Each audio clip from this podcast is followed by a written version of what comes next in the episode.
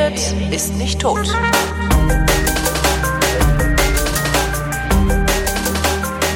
Willkommen zu einer neuen Ausgabe der Vrind Wissenschaft mit Florian Freistetter und mit Holger Klein. Und Neuigkeiten aus dem All. Ja, Neuigkeit ist, es gibt ja, wir haben ja schon so ewig lang nicht mehr, nicht mehr aufgenommen, dass es schwer zu, war, was zu finden, was man, was von den vielen, vielen, vielen Neuigkeiten zu erzählen. So, äh, vor allem, ich habe auch einfach alle Neuigkeiten. Ja, das, das, im, weißt du, wie groß das Universum ist, da passiert ständig was. Ja, vor allem kann ich keine Werbung mehr machen. Ja, also alles, was, alles, was ich bewerben hätte können in dieser Rubrik, ja. ist ja schon längst passiert mittlerweile. Also gibt's, ich kann nicht mehr Werbung für Veranstaltungen machen. Äh, nur wieder hier, alle, alle, all die Leute wieder nett zurückgrüßen, die mich immer, hm? neues Buch geschrieben oder sowas, das wir verkaufen könnten an dieser Stelle. Ja, warte mal. Also äh, erstmal grüß, erstmal sind wir höflich und grüßen all die netten Leute zurück, die die und die mich immer grüßen nach den Shows und sagen, sie sind so riesengroße Podcast-Fans ah. und freuen sich schon auf die neuen Folgen. Ja, ihr seht also, super aus auch. Hm. Ja, ja, wunderbar, ihr riecht auch gut. Mhm. Also es ist alles, alles perfekt. Und aber wie gesagt, momentan jetzt ist hier gerade Saisonende, also es gibt jetzt keine. Oh ja, doch, wir treten am Donauinselfest auf übermorgen, Samstag. Und ich, haha, mir fällt was ein, ich kann Werbung machen, hurra. Äh, ich, ich, äh, ich wollte die Sendung aber erst irgendwann am, am Wochenende veröffentlichen. das ist egal. Nein, nein, das andere, das geht noch. Also ich habe am, äh, ich weiß gar nicht, am, am 4. Juli, am 4. Juli bin ich ja noch äh, in Wels, in Wels in Oberösterreich und erzählt dort, was man beim Biertrinken über Astronomie lernen kann. Ja, so ziemlich Juli alles, alles, was man braucht, um beim Biertrinken was über Astronomie zu lernen, ist Bier und ein Buch über Astronomie. Ja, na, ich erzähle, was du direkt aus dem Bier lernen kannst, so, also was also direkt im Bier drin ist. Also wer das äh, wissen möchte, kommt am 4. Juli in den Arkadenhof, heißt das, glaube ich, nach Wels. Aha. Und da, das ist das Letzte, was ich mache vom Sommer, bevor ich Urlaub mache. Und äh, über Bücher können wir uns dann im Herbst unterhalten, wenn die äh, Herbstbücher äh, erscheinen. Denn dann Ach so, gibt's vielleicht was eh zu reden. So eine große Reihe, ne? So. Ich habe eine große Reihe. Machst du nicht? Wenn, wenn, wenn die Herbstbücher. Ach so, nee, es, äh, ich dachte, du machst dann, du machst so eine Neu Neuerscheinungsvorstellung, meine ich, nee, das macht, schon mal gelesen das, zu haben. Nee, das macht eine, macht eine Buchbloggerin, die einzige Sachbuchbloggerin auf Deutsch, die macht das immer. Äh, ich mache das nicht. Äh, ich habe damit äh, gemeint, da, da können wir dann wir über das reden, was was du was, was was ich, also es wird dann im Herbst wird ein neues Buch geben, ah, okay. über das wir dann reden können im Herbst. Aber jetzt äh, äh, reden wir über das neue Universum und ich habe gedacht, mal, wir könnten mal. die einzige Sachbuchbloggerin, wer ist das? Petra, warte mal, die heißt, wie heißt denn? Ich muss jetzt kurz tippen nebenbei. Sachbuch, die heißt, das war mal, äh, das war eine Buch, äh, die hat eine Buchhändlerin. Ja. Und ich habe irgendwann mal in meinem Blog, ich habe einen Blogleitfaden geschrieben. Ja. Und was mal irgendwie so halt irgendwie, weil ständig Leute fragen, wie sie hier irgendwie, wie man hier richtig bloggt und so weiter. Mhm. Und äh, dann habe ich mal irgendwie so einen Leitfaden geschrieben in meinem Blog und äh, habe äh, das zusammengefasst, alles, was ich aufgeschrieben habe, mit dem äh, in einem Satz schreibt das Blog, das ihr gerne lesen würdet. Jo. Das war quasi so die, die Einsatzversion. Und äh, diese Petra, deren Nachname mir jetzt immer noch nicht einfällt, ist das hier elementares Lesen? Genau, das ist elementares Lesen. Okay. Und hat dann das, das quasi zum, zum Anstoß Stoß genommen, halt einfach gesagt, sie will halt gerne mal einen Blog über Sach, sie wollte immer schon gerne einen Blog über Sachbücher lesen ja. und äh, gab es aber keins, dann hat sie eins geschrieben. Cool. Und seitdem gibt's das und das ist wirklich wunderbar, das ist das einzig wirklich mir bekannte Blog, äh, das sich ausschließlich, wenn Buchblogger gibt's wie Sander mehr, mhm. aber das ist das einzige, das sich irgendwie ausschließlich mit, äh, mit Sachbüchern beschäftigt und äh, sehr zu empfehlen. Elementares Lesen heißt das, ganz genau. Cool. Und äh, da mal, gibt's immer die Feedreader werfen, ja. Ja, das sollte jeder machen. Äh, und da sind halt die, werden die, die, die Neuerscheinungen immer vorgestellt, aber mein Buch, äh, dass das erscheinen wird, nicht, weil das so kurzfristig war, dass es äh, nicht in den Katalogen drin ist. Also das ist dann nochmal extra. Das habe ich jetzt im Juli noch schnell gemacht. Also das also, ist quasi nicht in den offiziellen Katalogen drin. Schnell, schnell Buch, okay. Ja, es ist ein, es ist ein kurzes Buch, aber es ist ein, es ist ein gutes Buch. Okay, ein, ein kurzes, gutes Buch. Genau. Nun denn. Darüber reden wir im Herbst. Jetzt reden wir über das, was in den letzten Wochen passiert ist. Genau, und zwar reden wir über Neutrinos.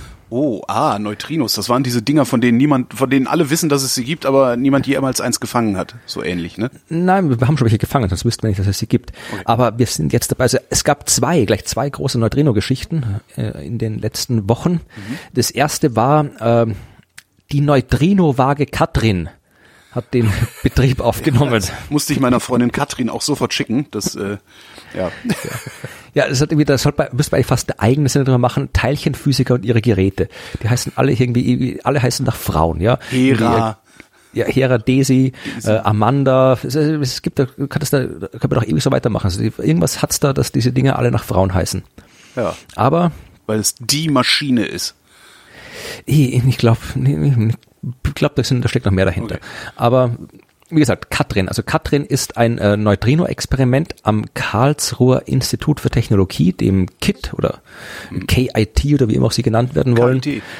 KIT, ja. Und eigentlich okay. heißen sie Karlsruher Institut für Technologie, äh, sind aber immer ganz froh, wenn jemand sagt Karlsruhe Institut für Technologie, weil das irgendwie so international klingt. Ja, wie auch immer. In Karlsruhe auf jeden Fall. Mhm. Dort ähm, hat man äh, Katrin eingestaltet.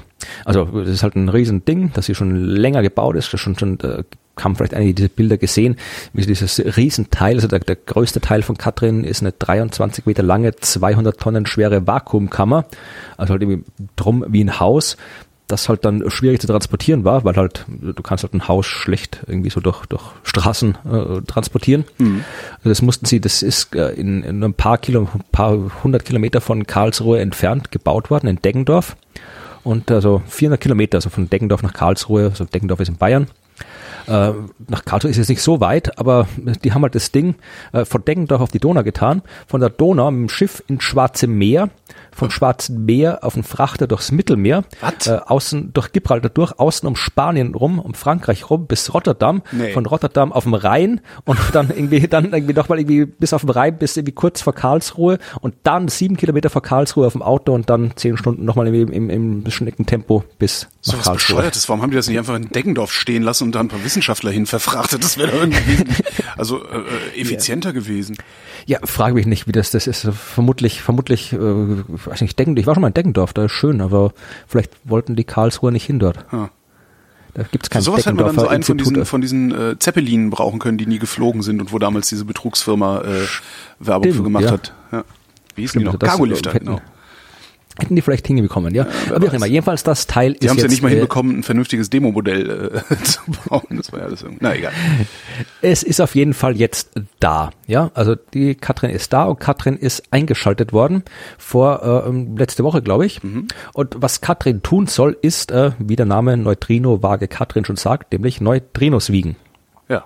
Was wichtig ist, weil äh, man nicht weiß, welches Gewicht, also welche Masse, sonst schimpfen wir gleich wieder 100 Millionen Physiker, welche Masse Neutrinos haben. Ja, und äh, das ist wichtig herauszufinden, welche Masse Neutrinos haben, weil das eines der großen Rätsel ist mit der Neutrinomasse. Wir haben sicher schon oft über Neutrinos gesprochen hier. Ich kann es nochmal kurz zusammenfassen, worum es geht. Für die, die es äh, nicht wissen. Neutrinos sind Elementarteilchen. Jo. Ja, also Dinger, die halt äh, nicht aus anderen Dingern zusammengesetzt sind, hat man entdeckt in den äh, 50er Jahren, vorhergesagt wurden sie in den 30er Jahren von Wolfgang Pauli, weil äh, der äh, festgestellt hat, dass wenn radioaktives Zeug zerfällt, dann ist äh, das, was man danach beobachtet, die Zerfallsprodukte haben weniger Energie als die das, das davor mhm. und da Energie erhalten sei, bleiben soll, äh, war das blöd, ja, ja. wenn dann Musste Energie weg ist. hingehen und darum hat man ihr einen Namen gegeben der, der hat einfach gesagt, okay, dann ist da vielleicht einfach noch ein Teilchen, das wir mhm. mit den Detektoren, die wir jetzt haben, nicht entdecken können. Und dieses Teilchen hat dann eine gewisse Energie und wenn das wegfliegt und die Detektoren es nicht detektieren, dann sehen wir es nicht. Und hat gesagt, okay, das ist halt dieses, ein, muss ein ungeladenes Teilchen sein. Also weil neutral. Genau, diese geladenen Teilchen hätten wir mit den Detektoren gesehen, das muss neutral sein. Und hat das dann eben kleines Neutron genannt oder eben Neutrino. Und das hat er eben theoretisch vorhergesagt in den 30er Jahren, 31 glaube ich, und 56 ist es dann konkret nachgewiesen worden. Äh, Gab es auch Nobelpreise dafür. Und äh, seitdem erforscht man die Dinger. Und äh, bis jetzt ist man immer davon ausgegangen, also nicht bis jetzt, aber man ist am Anfang davon ausgegangen, dass diese Neutrinos eigentlich keine Masse haben, also keine Ruhemasse. Also dass äh, die halt keine Ruhemasse haben, hat dann aber festgestellt, dass das nicht so sein kann weil es äh, Neutrino-Oszillationen gibt. Mhm. Das ist auch so ein Ding, dass man jetzt im Detail zu erklären so viel ist, aber es gibt okay. drei Arten von Neutrinos, ja? ja. Drei Geschmäcker, also Flavors, wie die Physiker sagen. Äh, drei Geschmäcker äh, von Neutrinos. Es gibt ein Elektron-Neutrino, ein Myon-Neutrino und ein Tauon-Neutrino. Und wenn du so ein Neutrino durch die Gegend fliegt, dann äh, und quasi. Vanille-Neutrino, Entschuldigung dann wandelt es sich quasi halt so ineinander um. Also das Elektron fliegt quasi von der Sonne, also im Inneren der Sonne, bei den ganzen Kernreaktionen werden jede Menge Neutrinos erzeugt und dann fliegt da so ein Elektron-Neutrino los und dann nach einer gewissen Zeit wird es ein Myon-Neutrino, dann wird es ein Tau-Neutrino, dann wird es wieder ein Elektron-Neutrino. Also das ändert ständig seinen Geschmack. Ja, äh, das äh, gibt's Theorie, die erklärt, warum das so ist, die jetzt zu kompliziert ist, um sie hier äh, darzulegen. Aber diese Neutrino-Oszillationen funktionieren nur, wenn das Neutrino eine Masse hat. Ja, deswegen, weil es die Neutrino-Oszillationen gibt. Also, das leitet sich aus der, das leitet sich dann aus der Theorie ab. Äh, genau. Die, die, die also es kann, es kann, okay, okay, verstehe. Es kann nur deswegen, kann nur dann Oszillationen geben, wenn Neutrinos eine Masse haben. Aber kann ich, kann ich die Oszillation denn messen? Oder kann ja, ich die auch nur rechnen? Nee, die kannst du messen. Also das war, so hat man sie quasi entdeckt. Also das war auch so in den waren das so 80er, 90er Jahre. Okay, also rum. es ist nicht nur eine Theorie, sondern es gibt tatsächlich. Nein, nein, das war tatsächlich, also man hat das, man hat quasi, man hat gewusst, also früher, wenn man es entdeckt, man hat gewusst, die Sonne, wenn in der Sonne das und das passiert, dann müssen dort so und so viele Neutrinos rauskommen. Und dann hat man Detektoren aufgestellt, die ja. hat Neutrinos messen können. Also Neutrinos sind sehr, sehr schwer zu messen, weil Neutrinos, äh, die interagieren nicht elektromagnetisch. Ja, mhm. also das ist quasi unsere normale Art der Interaktion. Wenn ich dir eine reinhau, dann äh, ist die ist das Elektromagnetismus, genau. Also die, du, du spürst dann nicht meine Faust, sondern dein, dein Gesicht, äh, die Elektronen äh, außen an deinem Gesicht spüren die Elektronen außen an meiner Faust, mhm. ja. Äh, wenn wir jetzt nicht beide, wenn wir jetzt beide nur aus Neutrinos wären, was nicht geht, weil wir dann nicht zusammenhalten würden, aber dann, dann würde, würde ich quasi glatt durch dich durchgehen, weil ich ja, weil wir, weil wir nicht interagieren. Das heißt, Neutrinos spüren natürlich Gravitation, aber für Elementarteilchen ignoriert man die Gravitation.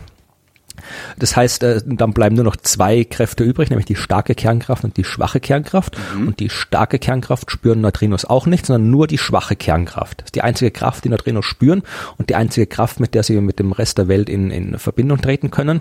Also das heißt, wenn so ein Neutrino durch die Gegend fliegt, durch die Erde durchfliegt, also die Erde existiert quasi für ein Neutrino gar nicht, die ist durchsichtig. Mhm. Ja, also geht, die geht glatt durch.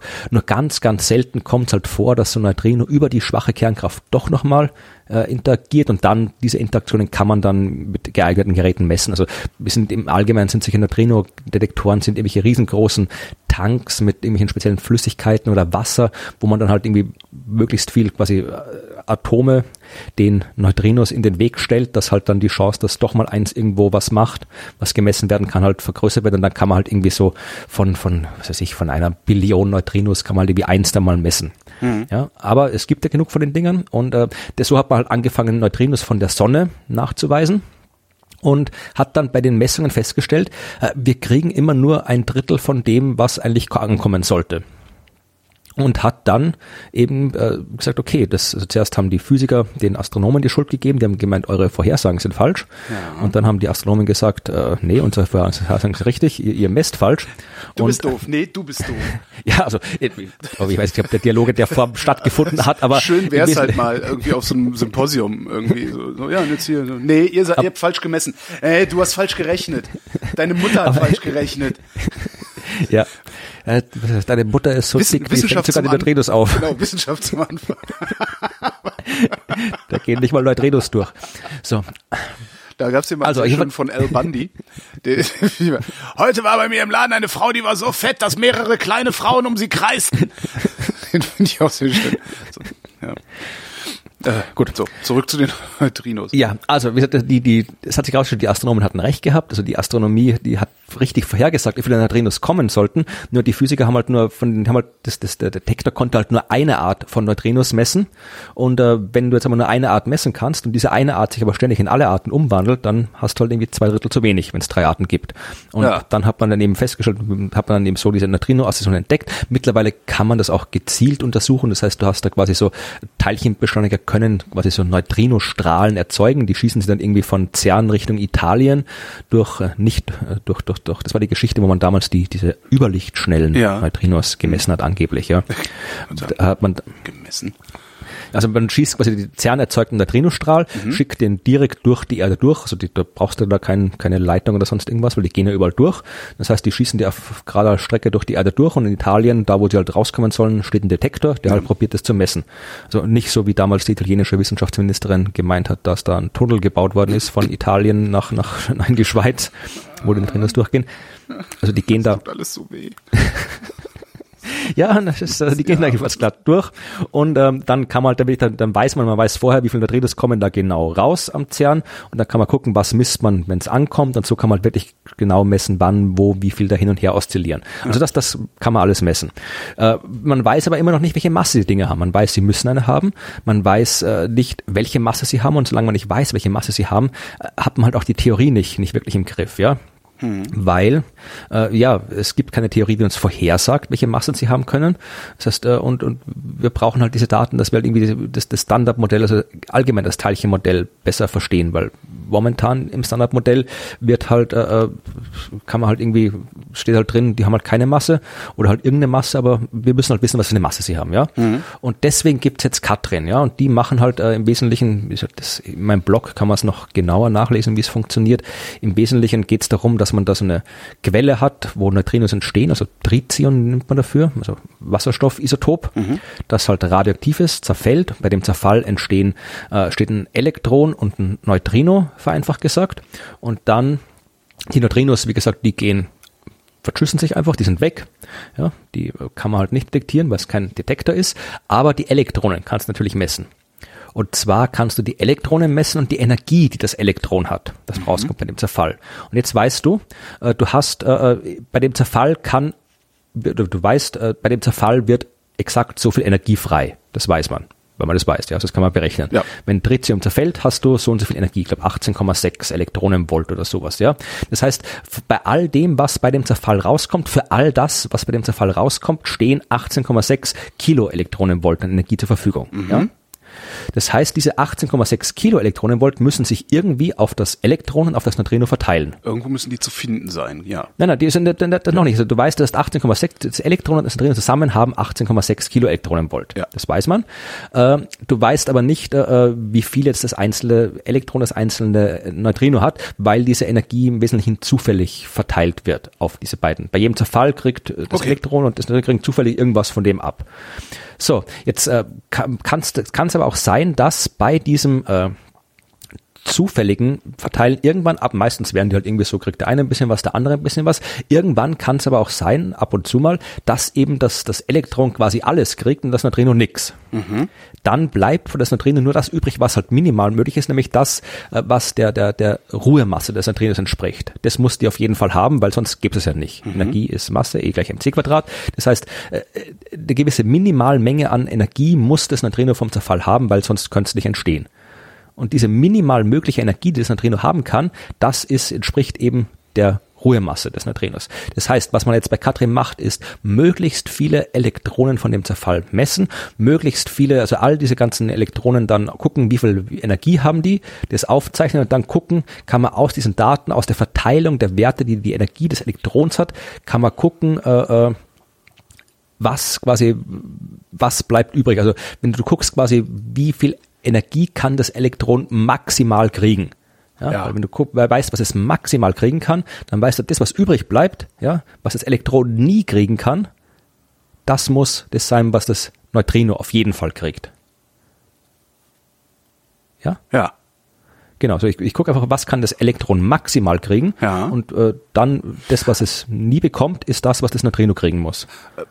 Auf jeden Fall. Moment, das muss ich aber doch jedes Elektron einzeln äh, äh, letztlich angucken. Genau, ne? genau. Okay, okay. Also das ist kein theoretischer Wert, sondern ich gucke mir das, das Elektron nein, an. Okay. Das, okay. Darum hast du dieses mhm. riesengroße Teil, diese riesengroße ja. Vakuumkammer ist nichts anderes als ein Gerät, das jetzt, ich werde nicht erklären, wie es im Teil funktioniert, aber ein Gerät, das nichts anderes tut, als die Energie von Elektronen zu bestimmen. Ja. Das heißt, da fliegen alle Elektronen durch und äh, Katrin bestimmt von jedem einzelnen Elektron, das hat so und so viel Kilo Elektronenvolt, das so und so viel, das so und so viel, das so und so viel. Mhm. Das wird alles aufgezeichnet. Dann guckst du, äh, was ist das, was maximal möglich ist für die Elektronen mhm. und äh, das, was ja. übrig bleibt, was äh, das, das muss das sein, was das Neutrino immer auf jeden Fall bekommt und so kannst du halt dann die Neutrino-Masse daraus berechnen. Das ist das Prinzip.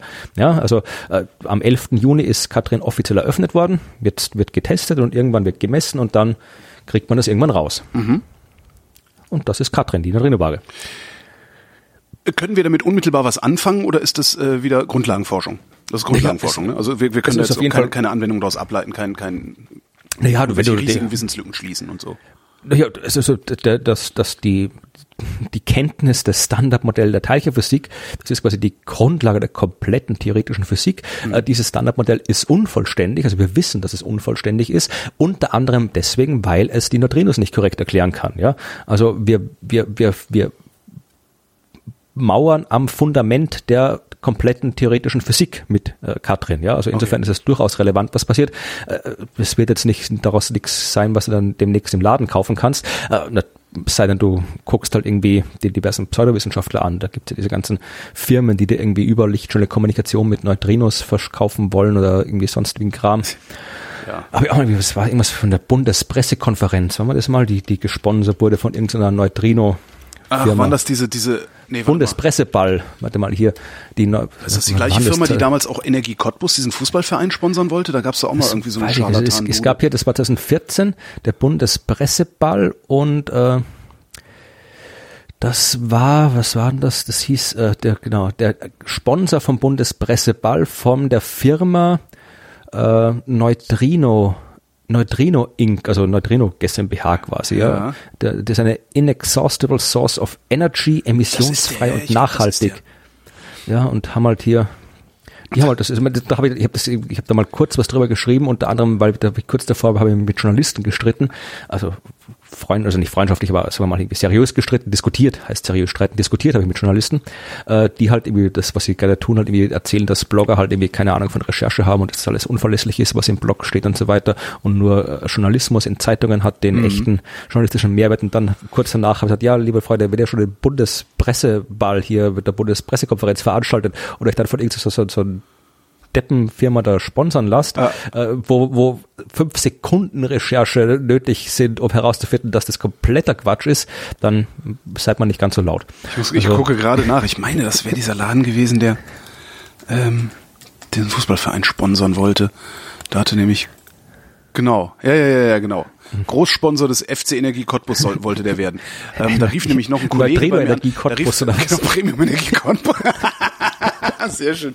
Nee, da rief, noch so, äh, rief nämlich noch ein Kollege bei mir an und meinte, ey, hör mal, du, du machst doch da immer diese Wissenschaftssachen und so und äh, du kennst doch auch hier vom, vom KIT die Leute, äh, die behaupten, äh, sie hätten irgendwie hier Forschung zusammen, also es gäbe eine Studie vom KIT, äh, an der sie beteiligt werden und sowas. Habe ich beim KIT angerufen, mit, was, was? Das ist doch völliger Blödsinn. Erstens haben wir sowas nicht gemacht, zweitens geht das überhaupt nicht und, und drittens geben Sie mal her hier. Das war echt, echt ganz nett. Ja. ja, es ist das ist zumindest dass man doch gut, dass er zumindest anruft und fragt, ja, also nicht gleich irgendwie hier, also das, das ist schon mal das, ja, das, nicht. das ist äh, genau, das machen die wenigsten. Also, ja. Ja, das, also, insofern gibt es natürlich, wird es Leute geben, die dir erzählen oder einreden wollen, dass man mit Neutrinos demnächst irgendwie tolle Sachen machen kann, aber ja, im dieses Grundlagenforschen und wirklich irgendwie also die, die grundlegendste Grundlagenforschung, die man sich denken kann. Das Neutrino-Blockchain Fundament. Kommt dann. Wahrscheinlich, ja. Vanille Neutrino Blockchain. Sendungstitel. Also es gibt noch eine zweite Neutrino-Geschichte, oh. die eigentlich noch viel cooler ist als die erste. Ich weiß nicht, ob gleich hinten dran. Ja, hau rein. Oder nicht. Da geht's um sterile Neutrinos. Äh, äh, okay, das, ja. Also, wieder Neutrinos. Die lassen ja? sich von nichts anstecken, meinst du? ja, also impfgene Neutrinos. Nee, homöopathische Neutrinos. Also, na, egal. Also, Neutrinos. Was das sind, habe ich ja gerade erzählt, mhm. dass man dabei ist, die Masse zu bestimmen. Äh, was, äh, äh, jetzt müssen wir uns noch kurz mit sowas beschäftigen, äh, wie Chiralität. Okay. Chiralität ist Chiralität Händigkeit. Ist, wenn, wenn du Kira heißt und äh, dass es sich irgendwie auf dein Dasein auswirkt eine Händigkeit, ja. Also du kannst linkshändig und rechtshändig sein, ja. Ah, okay, okay. Als Mensch. Mhm. Und äh, es gibt in der Chemie gibt's linkshändige und rechtshändige Moleküle, ja, also wobei halt irgendwie das ist halt die räumliche Orientierung. Ein, das ist halt das eine ist halt das Spiegelbild des anderen. Und je nachdem verhalten die sich chemisch anders und so weiter. Also das ist äh, einfach halt beschreibt die räumliche Form. Das ist so wie und, Joghurt, äh, ne? Links, das ist links drehen und rechts, das ist was anderes, glaube ich. Egal. Also, diese, das Ding ist, also es gibt auch in der Quantenmechanik eine Eigenschaft, die Chiralität heißt, mhm. aber eigentlich nichts mit dem zu tun hat. Also das ist halt irgendwie, es ist genauso wie der Spin, das ist halt irgendwie der Eigenschaft, eine Quanteneigenschaft, die mit einem Wort bezeichnet wird, aber nichts beschreibt, was anschaulich vorstellbar ist. Also äh, da dreht sich nichts. Genau. Also im Wesentlichen, es geht darauf hinaus, du kannst halt so Teilchen können linkshändig und rechtshändig sein. Mhm. Also wenn du das hier in der Wikipedia anguckst, dann steht da, äh, die Chiralität hat was mit der Zerlegung von Dirac-Spinoren orthogonalen Zuständen, die unter Paritätsoperationen ineinander übergehen, zu tun. Ja, wie beim Joghurt. Ja. Genau, ja. Also wie gesagt, es gibt linkshändige und rechtshändige Neutrinos. Äh, jetzt sind wir wieder bei der Neutrino-Masse, ja. Man hat bis jetzt immer nur linkshändige Neutrinos gefunden. Mhm und immer nur rechtshändige Antineutrinos. Das ist äh, prinzipiell okay. Das wäre so okay, wenn Neutrinos keine Masse haben. Weil wenn Neutrinos keine Masse haben, dann gibt spezielle Erhaltungssätze, also wie Energieerhaltung, gibt es auch irgendwie Ladungserhaltung und Teilchenzahlerhaltung. Also es gibt einen ganzen Schwung Erhaltungssätze in der Teilchenphysik mhm. und es gibt eben auch für masselose Teilchen wie Neutrinos spezielle Erhaltungssätze, aus denen folgt, dass es eben nur linkshändige Neutrinos und nur rechtshändige Antineutrinos gibt. Mhm. Ja? Das wäre alles so, wie es sein soll. Jetzt wissen wir aber, Neutrinos haben eine Masse und wissen deswegen auch, dass diese Erhaltungssätze nicht gelten. Das heißt, wir kennen kein Naturgesetz, das äh, Neutrinos daran hindert, auch mal rechtshändig zu sein und Antineutrinos mal daran hindert, auch mal linkshändig zu sein. Aber ich denke, ja, die können also, das nicht.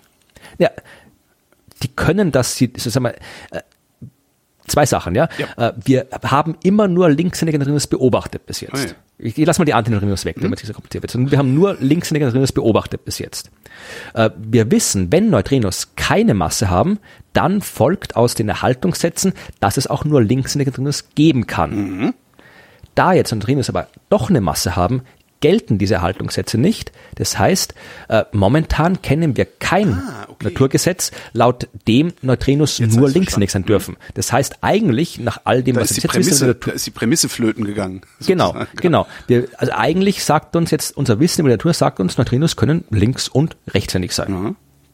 So, wir haben aber nur linkshändige beobachtet bis jetzt. Jetzt haben halt, aber wie es halt Teilchenphysiker so machen, wenn was möglich ist, dann sagen die das gern voraus. Das heißt, man hat eben äh, äh vorhergesagt, es kann auch rechtshändige Neutrinos geben. Mhm. Diese rechtshändigen Neutrinos hat man eben sterile Neutrinos genannt. Unter anderem deswegen, weil, äh, wieder aus Gründen, die zu kompliziert sind, darauf einzugehen, äh, diese sterilen Neutrinos, diese rechtshändigen Neutrinos nicht mal mehr äh, schwach wechselwirken. Also die wechselwirken nicht elektromagnetisch, mhm. die wechselwirken nicht stark und nicht schwach. Die die Wechselbecken gar nicht mehr. Ja, also ja. wird überhaupt nichts. Also das ist eben steril, weil die halt überhaupt keinen Kontakt mit irgendwas haben. Und ist natürlich jetzt ja blöd, wäre eigentlich als Theoretiker gut, wenn du vorhersagst, es gibt was, was mit nichts wechselwirkt, weil dann ist, kann dich keiner widerlegen. Mhm. Andererseits natürlich auch blöd, weil man würde es gern bestätigen.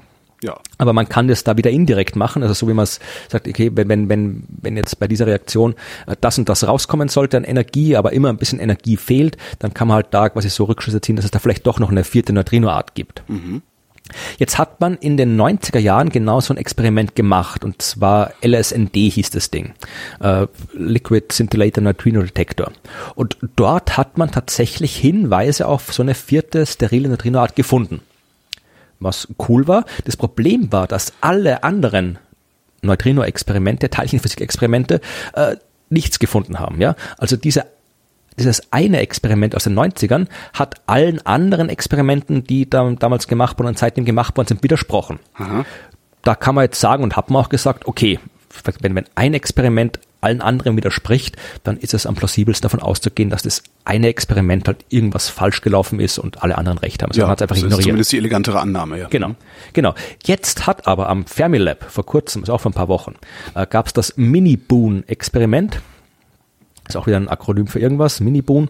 Und äh, Fermilab haben Daten veröffentlicht, die genau das bestätigen, was äh, LSND in den 90er Jahren gemessen hat. Huch.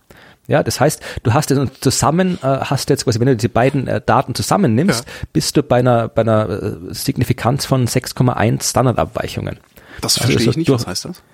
Das heißt, kann man auch, ich, ja, wird zu lang dauern zu erklären. Okay. Im Wesentlichen ist es halt ein Maß dafür, wie statistisch aussagekräftig was ist. Also okay. wenn du was, du hast das der Teilchenphysik misst ja nicht ein Ding und dann ist es das, sondern du misst ganz, ganz viele Dinge und da ist halt viel Zufall dabei wie in der Quantenmechanik. Das heißt, es kann theoretisch sein, dass all das, was du misst und was aussieht wie der Hinweis oder der, der Einfluss eines Teilchens, kann auch einfach alles nur Zufall sein. Ja, mhm. genauso wie du auch durch Zufall irgendwie eine Million Mal hintereinander Zahl werfen kannst bei Kopf oder Zahl wenn ich eine Million mal Zahl werfe, dann ist meine Annahme, da ist irgendwie die Münze ist irgendwie ist manipuliert. Ja. Aber äh, es kann halt auch sein, dass es wirklich Zufall ist und du gibst halt mit diesen Standardabweichungen gibst du an, wie wahrscheinlich ist es, dass das jetzt ein realer Effekt ist oder dass es ein Zufall ist mhm. und äh, 6,1 Standardabweichung heißt eigentlich, das ist so typischerweise in der Physik sagt man alles über 5 Standardabweichungen, das ist gut genug für uns, das sagen wir, das ist jetzt definitiv kein Zufall mehr. Okay. Also das ist eigentlich, also es ist, ist etwas, was man ernst nehmen kann. Und jetzt hast du halt die Situation, du hast zwei Experimente, die signifikant, äh, seriös, relevant waren und sagen, das gibt's in alle anderen nicht. Du kriegst diese beiden Experimente, Experimentgruppen nicht zusammen, ja. ja. Und äh, ja, das, das ist quasi der, der aktuelle Stand der Dinge. Wir haben seit seit Minibon. Das heißt, du hast irgendwie, die einen messen das, die anderen messen es nicht. Beide sind äh, durchaus äh, seriöse Experimente auf beiden Seiten. Äh, waren nirgends irgendwelche Deppen oder irgendwelche Pseudowissenschaftler. Und äh, ja, man weiß halt nicht, was da, was da abgeht. Also es wäre schon mal ein großer Fortschritt, wenn man wüsste, warum die einen Detektoren das messen und die anderen nicht. Ja? Mhm. Aber auch das wissen wir nicht. Mhm. Also ja, das ist, also es ist eigentlich keine, keine, keine große Entdeckung oder sonst was, also die Entdeckung eines, einer, eines interessanten Widerspruchs und der halt so interessant ist, dass halt durchaus das Potenzial hat, wirklich irgendwo, ja, halt neue Physik rauszuwerfen, wenn wir mal wissen, warum dieser Widerspruch existiert. Hier, wo wir bei Massen sind, ne? Ja. Äh, amerikanische Wissenschaftler haben die kritische Masse gefunden. Von was? Äh, und die liegt bei 25 Prozent. Von was? Ist doch egal. Äh, also es, äh, es ging darum, ähm, es ist ein, ein, eine psychologische kritische Masse, äh, es ging darum, Mehrheitsmeinungen zu ändern. Also ähm, die haben ein Laborexperiment gemacht allerdings, also haben es jetzt nicht irgendwie auf, auf dem realen Markt der Meinungen getestet, sondern mit 200 Probanden gemacht. Jeder, also die wurden paarweise verknüpft, zufällig mussten einem abgebildeten Objekt eine Bezeichnung zuordnen mhm. und wenn beide dem Objekt den gleichen Namen gegeben haben, gab es irgendwie eine Belohnung. Okay. Also das haben sie so lange gemacht, bis sich äh, eine, eine Gruppen, gruppenweite Norm für dieses Objekt, also für den Namen des Objekts rausgebildet hat.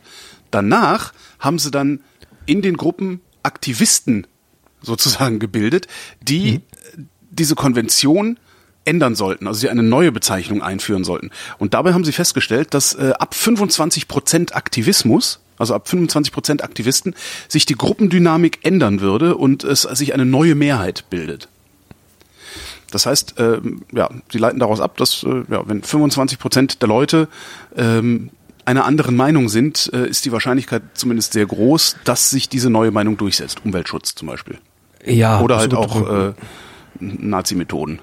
Halt ja, aber andererseits gibt es halt da vermutlich, ich meine, das ist halt, wie immer, die, die Realität ist vermutlich immer wesentlich komplizierter, weil. Als das Labor, ja, natürlich. Weil, du hast ja genug irgendwie, äh, wie gesagt, in der, in der, in der DDR waren vermutlich mehr als 25 Prozent der Meinung, dass man doch irgendwie gerne mal was anderes hätte, aber hat halt trotzdem nicht funktioniert. Na gut, also, ich würde da, da würde ich, da würde ich natürlich jetzt immer voraussetzen, dass wir uns in einer liberalen, in, ja, ja, in, in einem, eh, wie nennt man das, in einem liberalen Versuchsaufbau befinden.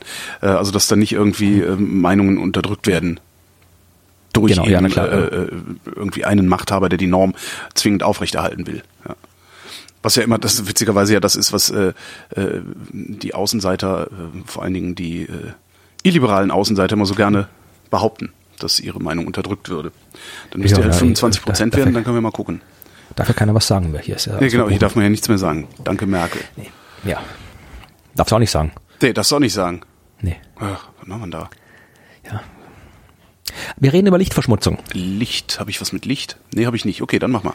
Ja, äh, das fand ich, eine, ich fand über Lichtverschmutzung haben wir auch schon oft gesprochen, weiß oh. jeder, was das ist. Äh, ich habe jetzt hier in, im Standard eine, von gestern äh, mhm. eine interessante Meldung gefunden, die ich vor allem deswegen interessant fand, weil ich ja, das hier, ich fand irgendwie das, die, die, die Schlagzeile ist, massiver Insektenschwund könnte auch mit Lichtverschmutzung zusammenhängen. Aha. Und ich dachte, ja, das ist irgendwie, das weiß man doch seit Jahrzehnten, beziehungsweise ist es halt komplett, äh, ist es äh, ja logisch, äh, dass wenn wenn es in der Nacht andauernd hell ist und die Viecher sich am Licht orientieren, was man ja, ja merkt, wenn man irgendwie im Sommer draußen sitzt und das Licht anschaltet, dann kommen die ganzen Mücken rein. Das heißt, die haben das jetzt erst untersucht? Ich dachte auch, das wüsste man. Nein, also es geht, glaube ich, um diese eine Studie, die letztes Jahr rausgekommen ist, wo halt dieses, diese äh, massive irgendwie äh, bis zu 80 Prozent Insektenschwund. Ja, genau. Mhm.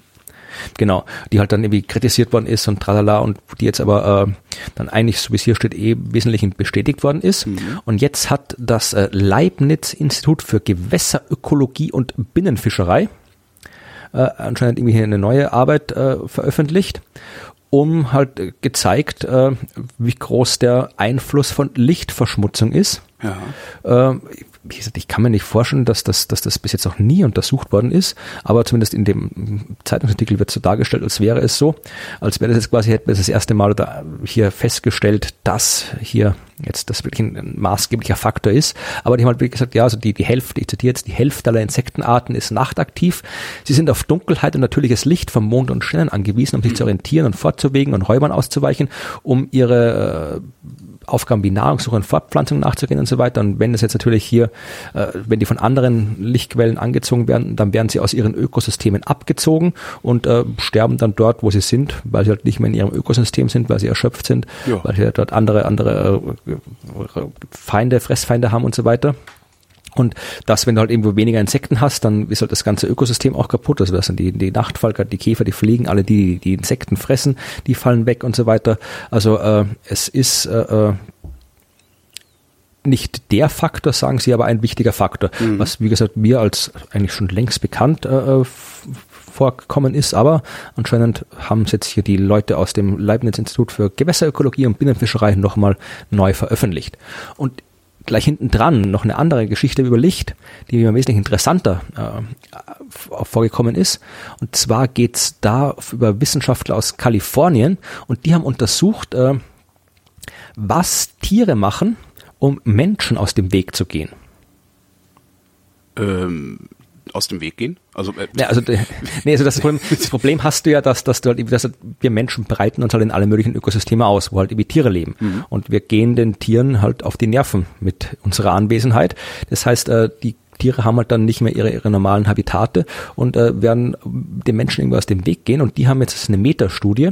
Die haben halt alle möglichen äh, sechs, äh, 62 Säugetierarten auf sechs Kontinenten, vom Opossum bis zum Elefanten, vom scheuen Grasfresser bis zum Raubtier an der Spitze der Nahrungspyramide, mhm. wie es da heißt, und haben halt geguckt, was mit denen passiert. Und sie haben festgestellt, dass äh, in 83 Prozent ja, bei 83 Prozent war äh, ein, ein, eine Reaktion auf die menschliche Nähe eine verstärkte Nachtaktivität. Ach. Ja, das heißt, die Tiere werden werden die, die nachtaktiv. fangen an zu rumzurennen, wenn die Menschen pennen. Genau, wie gesagt, die werden einfach nachtaktiv, damit sie da quasi ihre Ruhe haben. Das ist etwas, was ich, was fand ich interessant, ja. ja. Also selbst wie Elefanten, ja, werden nachtaktiv, äh, damit sie halt irgendwie hier äh, von uns Menschen irgendwie nicht mehr nicht mehr so genervt werden. Ist ja witzig. Ja, das wäre ja gut. Sie haben gesagt, hier, also äh, ein Tier, das Aktivitäten wie Futtersuche, Wanderung oder Paarung in ungestörter Umgebung 50-50 auf Tag und Nacht verteilt, äh, würde in der Nähe zum Menschen zu, also im Schnitt, zu 68 Prozent auf Nachtaktivität umsteigen. Ja, und das ist natürlich irgendwie auch, auch äh, dramatisch, ja, also weil es halt irgendwie natürlich äh, äh du nicht weißt, wie sich das dann auf die gesamten Ökosysteme auswirkt, mhm. weil manche Tieren, für manche Tiere ist es, ist es gut, wenn sie weniger oft auf den Menschen treffen, ja. Äh, andere Tiere, so wie Antilopen, sie gesagt, die werden halt äh, geschwächt, wenn die jetzt quasi, ja, also. wenn die halt dann, dann nicht mehr irgendwie in, wenn die halt dann äh, bei, bei am Tag, wo es heiß ist, ja, nicht mehr Wasser trinken gehen können, sondern das nur in der Nacht machen. Naja, überhaupt nicht. Ich meine, die sind ja, die sind ja auch eigentlich, also wenn sie, wenn sie ja prinzipiell 50-50 das aufteilen, dann sind die ja auch auf eine 50-50 Aufteilung angepasst. Das heißt, äh, das ist ja, im Grunde ist das ja ein Spontaneingriff in, Evolu in, in die Evolution sozusagen. Also wahrscheinlich finden sie dann auch nachts nicht so gut Futter und äh, weiß Es kommt darauf an, sie finden dann anderes, die haben dann anderes, das schreiben sie auch ein Beispiel, ja. Also bei den Kojoten, ja, also die jagen halt dann in der Nacht, in der ja. Nacht haben sie andere Beute als vorher, was natürlich wieder auch ein Eingriff ins Ökosystem ist, weil ja, dann plötzlich ja. ein neues Raubtier auftaucht und so weiter. Also sie haben gesagt, es ist, es ist noch überhaupt nicht klar, was das alles bedeutet, Krass. wenn das jetzt so weitergeht. Krass. Ähm, wir haben ja gerade Fußballweltmeisterschaft in Russland. Ja.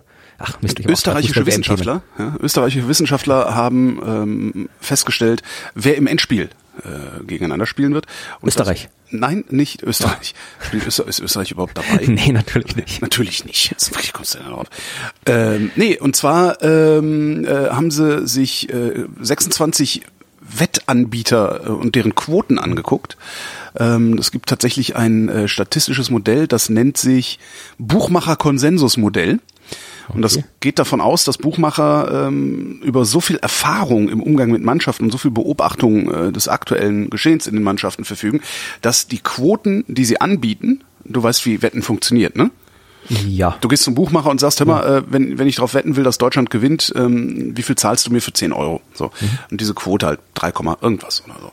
Ähm, dass die Buchmacher sich sehr gut auskennen und dass aus der Gesamtheit aller Quoten, die die anbieten, mhm. sich irgendetwas rausmitteln lässt, was dann irgendwie darauf hindeutet, wie äh, solche Spiele ausgehen. Es ist ihnen schon mal gelungen. Und zwar ähm, haben die äh, äh, also mit diesem mit diesem Modell äh, den letzten also den, Spanien 2010 vorausgesagt und drei der vier Halbfinalisten 2014 vorhergesagt, was schon mal nicht schlecht nicht ist. Schlecht. So, jetzt Buchmacher, also die Prognosen, ne, Buchmacher Konsensusmodell sagt, Deutschland und Brasilien werden im Endspiel gegeneinander stehen. Na, guck. Ja. Wer noch gute Chancen hat, sind Spanien, Frankreich. Ja. Und äh, die wahrscheinlichsten Halbfinalpaarungen sind Brasilien, Frankreich und Deutschland, Spanien. Gut, das jetzt hätte man sich auch ohne Burma denken können, aber wenn es irgendwie doch wissenschaftlich ja, irgendwie. Muss man gucken, ne? Also im Moment sieht's für Deutschland ja. nicht so gut aus äh, in der Form. Also sagen, wir, wir zeichnen aber am 21. Juni auf, also genau, zu dem Zeitpunkt ist Deutschland noch nicht ausgeschieden. Nein, sowieso nicht. Die Vorrunden laufen ja noch. Wann, wann ist denn Achtelfinale? Ja. Himmel, äh, warte mal. Äh, ja, theoretisch schon, ist, wenn, wenn das jetzt irgendwie am Sonntag ausgestrahlt wird, dann kann es schon soweit sein. Also dann ist äh, Deutschland nee, schon weg. Nee, nee, nee, nee, das ist doch, wir hatten gerade unser erstes Vorrundenspiel, um Himmels Willen. Ja, und das verloren. Wenn du zwei Spiele verlierst, dann bist du draußen. Stimmt. ja, stimmt, ja. Ne? Ja da sind wir mal gespannt, ob die Statistik stimmt. dann veröffentliche ich die Sendung einfach Samstag vor dem Spiel. Genau. ja. Gut, ich habe auch noch, ich hab, äh, du fertig bist oder? Ja, ja, ich, du, das war's schon. Ja, Ich habe noch, äh, ich habe drei, quasi gleich drei äh, Fußball-WM-Wissenschaftsthemen. Einmal eine nette Sache, also gerade bei äh, Weltmeisterschaften hat ja, äh, ist es ja so vorgesehen, dass äh, Teams aus aller Welt äh, gegeneinander spielen. Das heißt auch Leute aus Gegenden, wo man komisch spricht und äh, komische Namen hat. Ja. die du als äh, dann dann nicht aussprechen kannst. Oh ja, das ist übrigens sehr schön. Ich habe ja lange beim Videotext gearbeitet ja. äh, und da gibt's ja die Live-Untertitel. Ne? Ja. Da sitzen halt wirklich Menschen, gucken eine Sendung und sprechen, während sie die Sendung gucken, ähm, was da passiert oder so ins Mikrofon, was dann wiederum von der Spracherkennungssoftware ins ja. Text umgewandelt und gesendet wird. Und immer wenn so Olympische Spiele sind oder sowas, äh, sitzen die halt wochenlang da und müssen diese Sprachlernsoftware auf Namen mit vielen Konsonanten trainieren, weil die das halt im Alltag nicht kann. Das ist, ist sehr lustig. Da sitzen immer die Kollegen und Kritschnick-Watz, Spritznick-Witz und so. Ja. In dem Fall hat jetzt hier, also es gibt ja hier gerade natürlich Polenspiel mit und die haben ja Pol Polnisch ist ja generell schwer auszusprechen, wenn du kein Pole bist natürlich. Oder halt irgendwie äh, Saudi-Arabien, Ägypten, also äh, jede Menge Länder, die wir als Deutsche oder Österreicher Deutsch sprechende nicht gewohnt sind, äh, richtig auszusprechen. Aber die, die, die Universität Bamberg, ja, war das, das Institut für slawische Sprachwissenschaft der Uni Bamberg, mhm. war so nett, eine wunderbare Seite zusammenzustellen, äh, wo du tatsächlich äh, äh, alle, also kam quasi eine, eine Sprachdatenbank, eine Audiodatenbank gemacht, wo du wirklich für jeden Spieler, für jeden äh, äh, Trainer, alles Ersatzspieler, äh, alles genau hast, äh, mit, mit äh, von Muttersprachlern eingesprochen, wie sich die Typen jetzt tatsächlich korrekt ah. aussprechen. Das kannst du alles hier von den Isländern. Ich weiß nicht, das, jetzt das heißt, man, man, hat nie wieder Probleme, irgendwelche isländischen äh, Vulkannamen zu sagen. ja, also ich weiß nicht, wenn du jetzt hier, äh, ich guck mal, hört man das? Nee. Nee, gut. Aber dann kann man das verlinken, dann, dann kann man das machen. Also das ist wirklich bei jedem, bei jedem äh, Namen kannst du jetzt anklicken und dann hast du das hier gemacht. Also wer auch immer Probleme hat äh, oder gerne wissen will, wie man die Leute richtig ausspricht, der das alles mit wirklich halt Wissenschaftler, ja, also hier mit, mit Lautschrift, mit offizieller wissenschaftlicher Umschrift und so weiter. Also alles, was halt da irgendwie sprachwissenschaftlich aus den Fußballernamen rauszuholen ist, das äh, kannst du hier auf der, der, der Homepage der Uni Bamberg finden und dir anhören. Mhm. Weiter, du hast drei, hast du gesagt. Genau, dann haben wir was, was machst du, was macht du, was macht man normalerweise, wenn man so Fußball guckt? Saufen. Ja, also du, du trinkst Bier und du? Was äh, ist das klassische Bier und? Wurst. Nee, Wurst. Bier und Chips, ja. Ach, Chips. Ach so, ja, ja, genau. Okay, na gut. Also habe ich jetzt zwei wissenschaftliche Geschichten über Bier und Chips. Okay. Ich fange mal mit der, mit der nicht ganz so dramatischen an, ja. Also die letzte ja. ist wirklich die, die schlimm, ja. Aber fangen wir mal mit Chips. Also ist ja, kennt man das Phänomen wirklich, du isst Chips und dann kannst du nicht aufhören damit. Ja. Äh, die Frage ist, warum? Äh, äh, Fett, Kohlenhydrate und der Knusper ist, glaube ich, auch ein psychologischer Effekt, der dich da dran hält, ne? Genau, ja, also das ist natürlich, also dass das irgendwie Fett, Kohlenhydrate, äh, das ist jetzt wie auch keine neue Erkenntnis, aber jetzt haben Wissenschaftler der Uni Yale haben ein schönes Experiment gemacht. Also die haben erstmal haben sie gesagt, äh, dass du dass es an der an der ähm, Muttermilch liegt, ja. Das heißt, also diese Kombination, du hast diese Kombination von Chips, was du hast, also sowohl viel Fett als auch viel Kohlenhydrate, das hast du in der Natur selten. Da hast du entweder Zeug, das viel Fett hat oder Zeug, das viel Kohlenhydrate hat. Halt Muttermilch ungarisch oder Muttermilch Cheese and Onion. nee, aber du hast in der Natur hast du tatsächlich kaum kaum äh, natürliche Vorkommen, die du nicht irgendwie zubereiten kochen musst. Ja. Du hast halt irgendwie sowas wie Nüsse, die sind fett, ja. ja. Oder das was wie Kartoffeln, die sind kohlenhydratereich, aber nichts was was beides ist. Ja. Ausnahme Muttermilch, ja. Muttermilch hat Fett und Kohlenhydrate. Aha. Und die Vermutung von diesen äh, Wissenschaftlern ist eben, dass man quasi eben da, das ist das Erste, was wir zu uns nehmen, bist halt intensiv äh, geprägter. Also dass du halt irgendwie Nahrung, äh, wie viel Kohlenhydrate und Fett hat, besonders äh, belohnend wahrnimmst, weil es eben überlebenswichtig ist für ja. dich. Also als, als Baby ist es überlebenswichtig, dass du Muttermilch trinkst. Ja? Und darum isst und das, du davon größere Mengen. Aha. Genau. Und die haben jetzt ein nettes Experiment gemacht, ja. Äh, 40 Versuchsteilnehmer, die haben, äh, mussten äh, spielen, ich weiß nicht welches Spiel, aber keine Ahnung, irgendwie Poker oder was auch irgendein Spiel mussten machen gegen Geld um Nahrungsmittel, ja. ja. Also die konnten quasi Summen bieten und so weiter alles. Und äh, tatsächlich, also das haben quasi, das nee, war doch kein Poker, sondern sie mussten halt irgendwie Geld bieten, um Nahrungsmittel zu bekommen. Und äh, diejenigen, die Fett und Kohlenhydrate enthalten haben, diese waren die, die haben, die haben die Leute die höchsten Summen geboten dafür und haben dann auch äh, während des Spiels dann die Gehirnaktivität Aktivität aufgezeichnet der Leute und festgestellt, dass halt äh, bei diesen hochgehandelten äh, Nahrungsmitteln, also eben sowas wie Chips mit viel Kohlenhydrate, viel Fett, dass da, äh, dass, dass diese Gehirnareale, wo man irgendwie so diese Belohnungssysteme vermutet, dass die da intensiver aktiviert waren als die bei, bei anderen Lebensmitteln. Das heißt, äh, dass du quasi hier so einen, so einen äh, eingeprägten Belohnungsreiz hast, hm. ja, dass du halt irgendwie der halt früher okay war, aber halt, ja, jetzt wo es halt müssen wir noch gucken, ob es irgendeine Korrelation gibt zwischen früh abstillen und äh, Heißhunger auf Chips. Also ob Kinder, die lange gestillt worden sind, äh, lieber Chips essen als Kinder, die nicht lange gestillt worden sind. Das ist eine gute Frage. Ja, weiß ich nicht, steht in der Arbeit nicht drin. Wir brauchen mehr aber Forschung. Es ist eine, das ist eine interessante Geschichte, ja. Wir brauchen einfach mehr Forschung. Da passt eine ganz schöne Geschichte dazu, die ich gefunden habe. Und zwar ja. haben deutsche Wissenschaftler festgestellt, dass ähm, Fastfood-Essen Fastfood essende Väter sich in der DNA der Kinder niederschlagen. Und zwar, ähm, ist, äh, zumindest im Rattenmodell haben sie es festgestellt, ähm, sie haben Ratten äh, mit Fastfood gefüttert, also Fett, Zucker, salzreiche Kost, ähm, und haben sie sich dann äh, fortpflanzen lassen und haben festgestellt, dass wenn ein Vater vor der Zeugung eines Kindes viel Fastfood zu sich nimmt, also jetzt unmittelbar oder halt im Leben davor? Das weiß ich nicht. Ich, ich weiß jetzt gar, da, da müsste man vielleicht mal, das ist eigentlich eine gute Frage, grundsätzlich mal zu klären. Ja. Äh, wie viele Rattentage sind eigentlich ein Menschenleben oder ein Menschentag oder, oder so? Also wenn du das im Rattenmodell machst und sagst, wir mhm. füttern jetzt zehn Tage lang dieses, dieses Essen, äh, entspricht das so und so vielen Monaten bei Menschen oder, oder so? Das, das wäre echt mal interessant. Vielleicht weiß das auch jemand aus der Hörerschaft. Ähm, dann müssen wir nicht aufwendig recherchieren, was uns ja sowieso äh, ich zumindest dann gleich wieder vergessen haben werde. Ähm, ja, weiß ich nicht. Äh, ich sag mal, kurz davor, kurzfristig davor oder in den Wochen oder Monaten davor, vermute ich mal. Jedenfalls, was dann passiert ist, ähm, also sie haben gefüttert, Nachwuchs äh, seziert und äh, da dann ähm, Organe und so angeguckt. Der Nachwuchs der Fastfood-Väter war im Schnitt größer, schwerer, hatten Veränderungen in der Leber und in der Bauchspeicheldrüse, also Zucker- und Fettstoffwechsel sind äh, beeinflusst worden. Und die weiblichen Jungtiere haben eine höhere Glukosetoleranz gehabt, das heißt, die waren diabetesgefährdeter. Vom Fastfood-Essen des Vaters vor der Zeugung.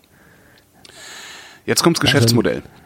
So, ich wollte gerade sagen, ich wollte gerade als, als Lektion irgendwie hier jetzt nicht, kommt, nicht, jetzt nicht bei McDonalds One-Night-Stands aufreißen, oder? Nein. äh, wenn die Rattenweibchen während der Schwangerschaft Folsäure zu sich genommen haben, okay. hatten die Jungen keine Stoffwechselstörung. Auch wenn die Väter vorher Fastfood gegessen haben. Das heißt, man sollte den Fastfood-Markt diversifizieren und ähm, vielleicht für Frauen Folsäure beimengen. Oder so ähnlich. Folsäure. Aber für, oder vielleicht kann man also kann man vielleicht eine Folsäureübertragung aus dem Fastfood von den Männern während des Geschlechtsakts. Wo Folsäure drin ist. Folsäure in Hülsenfrüchten, Kalbs- und Geflügelleber, ja, Eigelb, Gas Das wird sowieso, also der Schwangeren wird ohnehin Folsäure empfohlen, mhm. weil Folsäuremangel irgendeine Krankheit macht, habe ich vergessen. Ja. Aber da, da ich, ich wittere da ein Geschäftsmodell. Fastfood, Folsäure und so. Weißt du, so samstags abends, ihr wollt doch nachher noch Vögeln gehen, hier, Folsäure. Ja, vor, Meckes, vor Meckes Frauen Folsäure verkaufen. Samstags ja, wenn du, irgendwie, wenn, du, dann, wenn du quasi eingeladen wirst als genau. Frau bei McDonalds zu einem Folsäure-Burger, dann musst du dir Gedanken machen. Genau, stimmt. ja, stimmt. Das ist es. Das ist dann so, so ein implizites Dating. Ja, gar nicht schlecht. Du hattest noch einen Fußball über, ne? Genau, passt auch gut zur Folsäure, denn auch da geht es um Säure. Äh, äh, denn äh, zumindest in England, ja, also die sind ja auch noch nicht ausgeschieden bei der Fußball-WM, äh, dramatische Dinge passieren. Äh, England geht der geht CO2 aus. Wie? ja, das Kohlendioxid geht aus, äh, was du, äh, was natürlich die, die Bierproduzenten äh, dramatisch beeintrifft, weil du natürlich keinen kein, kein Sprudel fürs Bier hast. Äh, wie, wie geht denn CO2 aus? Die, haben die, ist die CO2-Fabrik kaputt? Oder? ja, das Ding ist, dass das äh, es gibt anscheinend ein Branchenmedium, Gas World heißt das, äh, lese ich jetzt hier in diesem Artikel. Und dort wird berichtet, dass äh, CO2 ist jetzt irgendwie, die, das meiste CO2 wird jetzt nicht unbedingt für, für Sprudelgetränke produziert, sondern das stammt aus der, äh, aus der äh, Ammoniakproduktion. Das ist ah, okay. ein Abfallprodukt aus der Düngemittelindustrie. Ah, okay. Mhm. Ja, und äh, Düngemittelindustrie äh, ist hat logischerweise Hochsaison irgendwo zwischen August und März. Ja, also ja. da hast du, da wird der meistes äh, Düngemittel produziert und äh, dazwischen, also im April und Juni, da warten die äh, Ammoniakproduzenten meistens immer ihre ihre Gerätschaften, ja, weil sie da nichts mhm. zu tun haben. Das heißt, also da hast du halt, da wird halt wenig CO2 ausgeliefert. Das weiß die Getränkeindustrie auch und ist darauf eingestellt. Momentan sind aber die Ammoniakpreise besonders niedrig, ja. Das heißt, mhm. die Produzenten, die Ammoniakproduzenten, die denken sich auch, wenn gibt nichts zu verdienen momentan, wir machen später auf, ja. vereinfacht gesagt, ja. Das heißt, äh, das ist die un unsichtbare Hand des Marktes, ja. Dann war natürlich der Frühling äh, extrem warm und es ist Fußball-WM. Das heißt, äh, und noch dazu äh, gibt äh, äh, bei ein paar Standorten in, in, äh, in Großbritannien gab es ein paar technische Pannen. Äh, es gab weniger Importe von, von CO2 aus, äh, aus äh, Frankreich und äh, Benelux-Staaten. Das alles hat dazu geführt, dass momentan äh, eine CO2-Knappheit ist. Die größte CO2-Knappheit seit Jahrzehnten, schreiben die. Krass. Ja, und das hast du halt jetzt gerade in den Pubs, oder in England hast du es noch so oft, dass du hier in, den Pubs, das wird das, das CO2 mit dem Bier dann erst beim Zapfen zusammengemischt und so weiter. Mhm. Das heißt, äh, ja, momentan haben halt die Briten äh, die äh, Chefin der British Beer and Pub Association, ja, die äh, äh, sagt, es ist ein, ein unglücklicher Zeitpunkt für die Brauindustrie. Vor Ende Juni ist keine Entspannung der Lage in Sicht. Also das heißt, wir froh sein. Noch ein Geschäftsmodell. Ja. Ja, wir, wir, wir, erst liefern wir CO2 und dann verteilen wir vor den Pubs Folsäure an, also voll, an über, überteuerte Folsäurepräparate an Frauen. Sie wir werden noch reich werden mit Wissenschaft. Ja, ja, vermutlich oder auch nicht. Was machst du? Was machst du? Also, also wozu, wozu trinkt man denn auch noch Bier? Ich mache auch mal so ein Rätsel jetzt. Wo, wozu trinkt man denn auch noch Bier, um besoffen zu werden? Ja, also ich mach's anders. Also chinesische Wissenschaftler haben festgestellt, Grillen ist ungesund. Ja. ja ähm, die Dämpfe, die beim Grillen freigesetzt werden, enthalten polyzyklische aromatische Kohlenwasserstoffe, sogenannte PAC. Das ist das wie das Zeug, was die, die, die, die, die Pommes braun macht. Nee, das war Acrylamid oder? Ach so, ja, okay, ja. gut. Ähm, so, da, da, davon, davon landet was auf dem, auf dem Grillgut, ja, also auf dem Fleisch, und das wird dann mitgegessen. Ähm, jetzt mhm. haben sie bisher gedacht, äh, die Hauptbelastung, also Packbelastung ist halt äh, Grillgut und Einatmen des Rauchs. Dann haben mhm. sie mal so ein bisschen rumgetestet, haben Leute den Rauch einatmen lassen, das Zeug essen lassen, gar nichts einatmen lassen, was essen lassen, nee, und so weiter. Stellt sich raus, diejenigen, die gegrillt und Grillgut gegessen haben, sind am stärksten mit Pack belastet. Pack. Stellt sich außerdem raus, diejenigen, die weder gegessen noch den Rauch eingeatmet haben, waren auch belastet.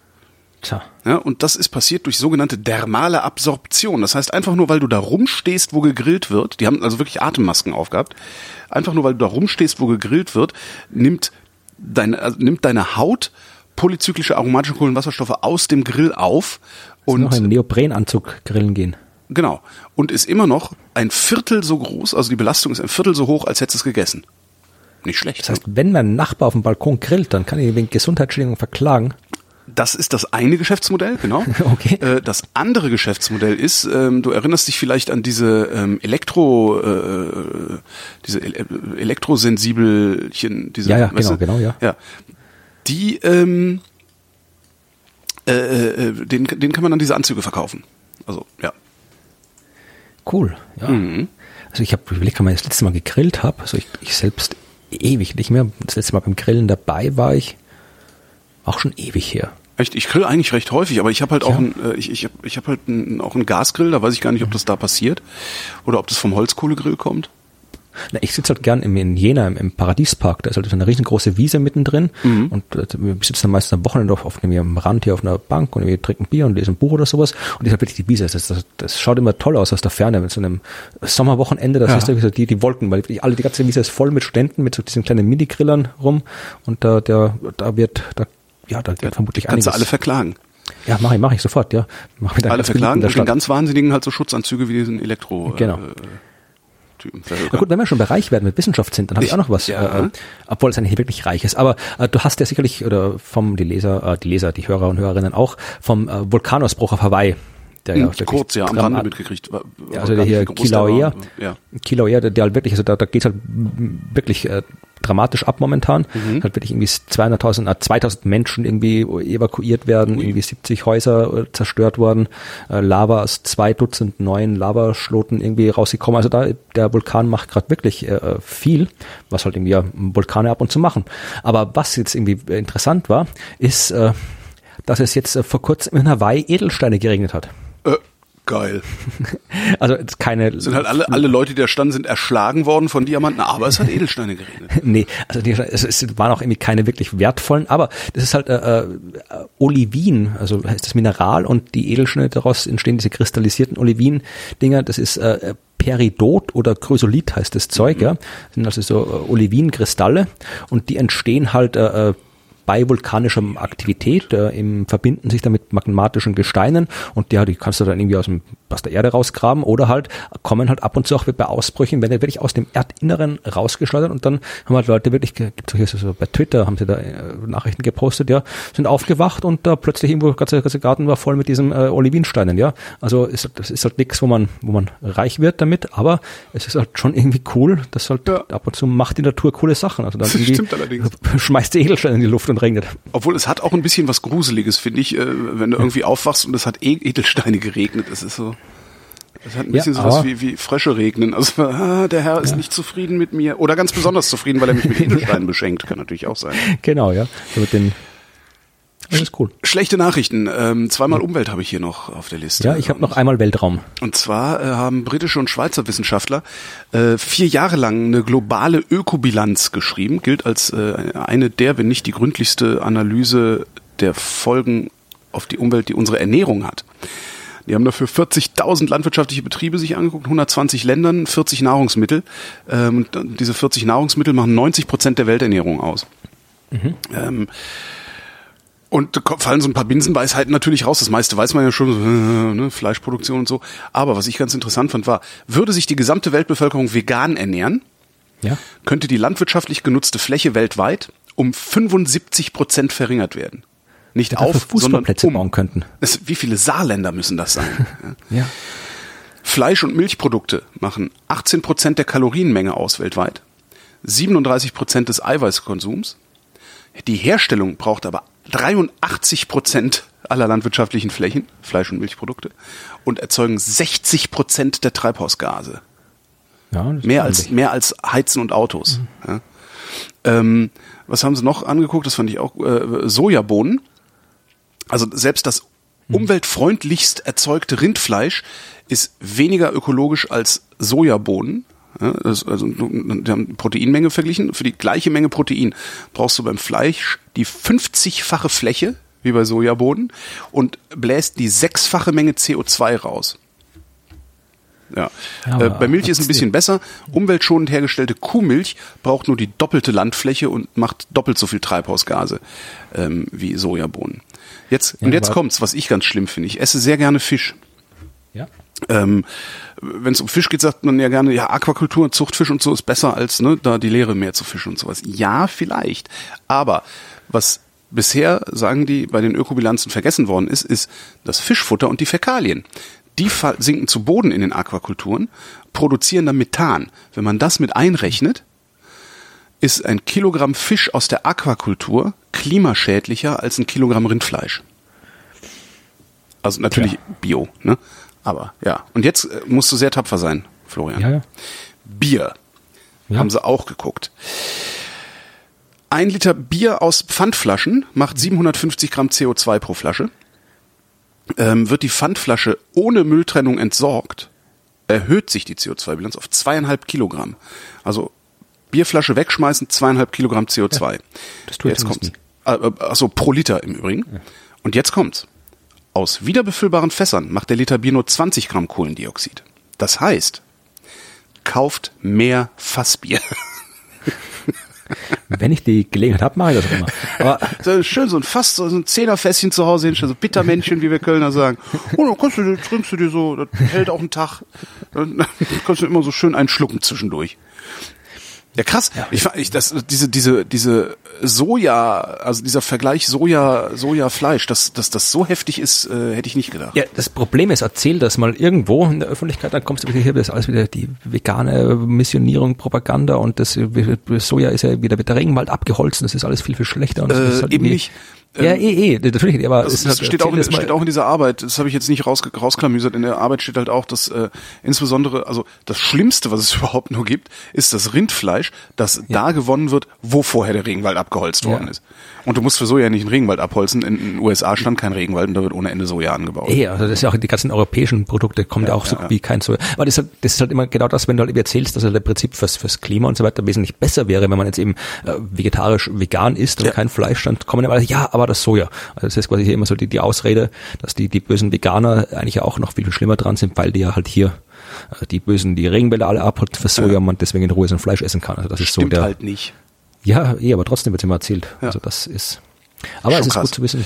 Ähm, da dran passt noch ein Umweltding, ja. das ich gefunden habe. Und zwar ähm, haben norwegische Wissenschaftler ähm, Daten zusammengetragen zu Emissionen, Bevölkerungsverteilung, Einkommen und Konsum um den CO2-Fußabdruck äh, weltweit sich anzugucken und haben das dann so äh, ja, runterskaliert bis auf äh, die Ebene von Städten, also von Ballungsräumen. Mhm. Ähm, ganz oben auf der Liste, äh, größte CO2-Fußabdrücke weltweit, Seoul, Guangzhou oder wie man es ausspricht in China und New York sind die ersten drei. Auf den ersten drei Plätzen. Dabei noch Hongkong, Los Angeles, Seoul. Shanghai. Hm? Seoul. Seoul. Hongkong, Los Angeles, Shanghai, Chicago, Tokio, Singapur und Riyadh führen an. Auf äh, Einwohnerzahl rund umgerechnet, also CO2-Fußabdruck pro Einwohner, sind fast nur Chinesen, also fast also fast ausschließlich, also fast ausschließlich China, die Golfstaaten, USA in den Top 100. Ähm, in Europa London auf Platz 16, Paris auf Platz 23, Madrid auf Platz 48. Ähm, pro Kopfwerte in pro Kopfwerte umgerechnet sind sie aber noch nicht mal unter den Top 300. Also da ist Europa noch einigermaßen gut drauf. Wo ist China? Äh, Jena ist nicht dabei. Sowas. Ähm, du kannst, also es, es, gibt tatsächlich, es gibt eine durchsuchbare Datenbank, ähm, schreibe ich in die Show Notes. Mhm. Also da kann man sich dann, kannst du halt nach Germany immerhin filtern. Mhm. Und dann spuckt es dir äh, Städte und Flächen aus und es also granuliert auch runter bis, äh, fand ich ganz witzig, Fürth. auf Platz 345 äh, in der Liste ist Fürth. Äh, Hannover auf äh, 453. Äh, größten CO2-Fußabdruck in Deutschland hat Köln, vor Berlin, vor Hamburg, vor München, vor Frankfurt. Köln, Köln. vor Berlin. Haben die da einen Hafen oder sonst irgendwas? Ähm, ich weiß es nicht. Also es, ich, die haben halt viel Industrie rund um Köln. Kann sein, dass das damit eingerechnet wird. Also ist ja chemische Industrie in Leverkusen, nördlich ist ja der Karneval schuld. Also genau, ist der Karneval, weil die ja alle so viel Bratwurst fressen und furzen den ganzen Tag. genau. Ja. Aber kann, kann man schön durchsuchen und sich mal so angucken, mhm. äh, was wo rausfällt. Leipzig habe ich in der Liste auch gefunden, habe ich jetzt aber nicht mit, mit rausgeschrieben. Also es granuliert schon einigermaßen gut. Äh, ich sag mal so bis auf diese 500.000 Einwohnerstädte runter. Hm. Interessant. Ja, so viel zum schlechten Wetter. Ja, ich äh, habe noch was. Eine Geschichte habe ich noch und zwar über den Weltraum. Gehen wir mhm. zurück zum Weltraum. Da sind die Dinge finde ich so deprimierend wie hier auf der Erde mit irgendwie Umweltverschmutzung und Klimawandel und alles. Äh, und zwar zum Merkur. Der Merkur ist ein Merkur Planet, ist wie innere, alle wissen ne? hoffentlich. Ist der hm? innere Planet, ne? der, innerste. der innerste Planet, der kleinste. Planet ja. und der innerste Planet und eigentlich der Planet, über den wir am wenigsten wissen. Ja, also da, da war so gut wie noch nie war da irgendwie. Also es gab mal in den, äh, es gab in den äh, 70ern, glaube ich, genau, die erste äh, Merkur-Sonde, also die erste dieses Raumsonde, die zum Merkur geflogen ist, war Mariner 10, 1973. Mhm. Dann war nix. Lange Warum nix. eigentlich? Warum interessiert bis, uns das? gleich, also, bis 2004. Ja, 2004 kam Messenger, auch der NASA. Mhm. Und äh, dann war nix. Nick Messenger ist auch vor zwei Jahren, glaube ich, hat irgendwie auch auf, auf den Merkur gefallen, also da war die Mission zu Ende. Und jetzt war wieder lange, lange, lange nix. Bis jetzt dann äh, im, im Oktober, wenn alles nach Plan läuft, im Oktober wird eine neue Raumsonde äh, von äh, ESA und äh, japanischen Raumfahrtbehörden, äh, ESA und Japan, äh, starten Baby Colombo. Mhm. Das, das dritte Mal wird eine Raumsonde zum Merkur fliegen. Äh, und es ist deswegen so schwer, dorthin zu fliegen, äh, weil der Merkur so nah an der Sonne dran ist. Mhm. Das heißt, also die, die Distanz ist jetzt nicht dramatisch weit. Ja? Also jetzt irgendwie, wenn du vergleichst irgendwie äh, Mars, Jupiter und so weiter, also da ist der Merkur, hat eine große Halbachse von 0,5 und die Erde hat eine, das ist irgendwie eine halbe astronomische Einheit quasi zwischen den Umlaufbahnen. Zum Mars ist es auch eine halbe astronomische Einheit. Ja, also das mhm. ist irgendwie nicht so das Problem. Das Problem ist, die Merkur ist im Wesentlichen näher an der Sonne dran. Das heißt, äh, du hast dort eine wesentlich stärkere Anziehungskraft, was bedeutet, du musst äh, dann halt irgendwie, wenn du dorthin fliegst, kannst du, das ist, äh, kannst du, brauchst du viel, viel mehr Treibstoff, weil du halt äh, bremsen musst. Du musst wahnsinnig bremsen, weil du halt irgendwie sobald je näher an die Sonne kommst, desto stärker wirst du beschleunigst. Mhm. Und damit du halt dann eine Umlaufbahn kriegst um Merkur, musst du bremsen. Ja, und das kostet viel Treibstoff. Deswegen braucht es auch ewig lang, dass du mal irgendwas hier zum, zum äh, Merkur hinfliegst. Also wenn Baby Colombo im Oktober äh, startet, dann wird Baby Colombo am äh, erst äh, zuerst mal zwei Jahre später äh, bei der Erde einen Swing beimachen, äh, mhm. dann bei der Venus einen Swing beimachen, noch ein Swing Venus Swing Beimanöver, ein Merkur Swing Beimanöver, noch ein Merkur Swing bei, noch ein Merkur, noch ein Merkur, fünf äh, Swing Beimanöver, bis dann der BB Colombo 2025 in eine Umlaufbahn um, so, so dass, bis er dann so langsam ist, äh, dass er in eine Krass. Umlaufbahn um, um Merkur einschmecken kann. Ja. ja. also sieben Jahre braucht das Ding. Kann man, äh, kann man nicht einfach genug Treibstoff und Klar, kostet Geld. Dann brauchst du eine Rakete, die groß genug ist, eine Raumsonde, die groß genug ist, dann kannst du Treibstoff reinpacken, kein Problem. Kostet halt nur Geld. Ja, okay, stimmt, das ist ja immer nur eine Frage. Ja. Und vor allem BP Colombo ist auch schon, ich habe schon fast gar nicht mehr gerechnet, dass das Ding hochgeht, ja. Der hätte eigentlich schon 2013 starten sollen, ja. Mhm. Äh, ist dann wie ständig verschoben worden und jetzt ist es anscheinend wirklich fix. Und das Ding ist auch, also das, äh, die Sonde, du hast dann ja auch wirklich, äh, brauchst in der, ist ja auch ziemlich warm dort, ich ja. Ich wollte also, gerade sagen, wie lange kann das Ding denn da überhaupt überleben? Ja, also es kommt davon, also es ist halt wirklich, das halt äh, 350 Grad muss es Außentemperaturen aushalten können. Ja. Also die, das landet nicht auf dem Merkur, sondern ja. es, es wir orbitet erstmal rundrum und es muss außen 350 Grad haben. Äh, äh, innen, äh, äh der Merkur strahlt, also die 350 Grad kommen von der Sonne. Ja. Der Merkur strahlt auch nochmal, reflektiert quasi Infrarotstrahlung, mhm. da ist es äh, bis zu 400 Grad, 450 Grad heiß, ja.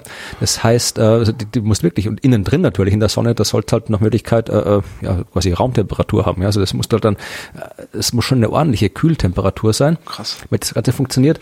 Und äh, Missionsende, also wenn die dann 2025 angekommen sind, so zwei Jahre ist mal geplant, ja. dass er da Missionen durchführt.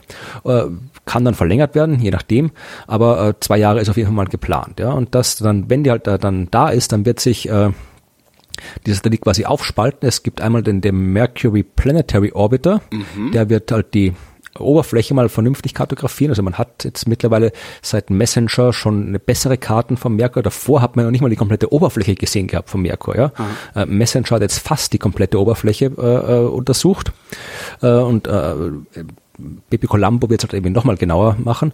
Und äh, Japan, der japanische Teil, geht dann auch ab. Der wird das Magnetfeld untersuchen von äh, Merkur.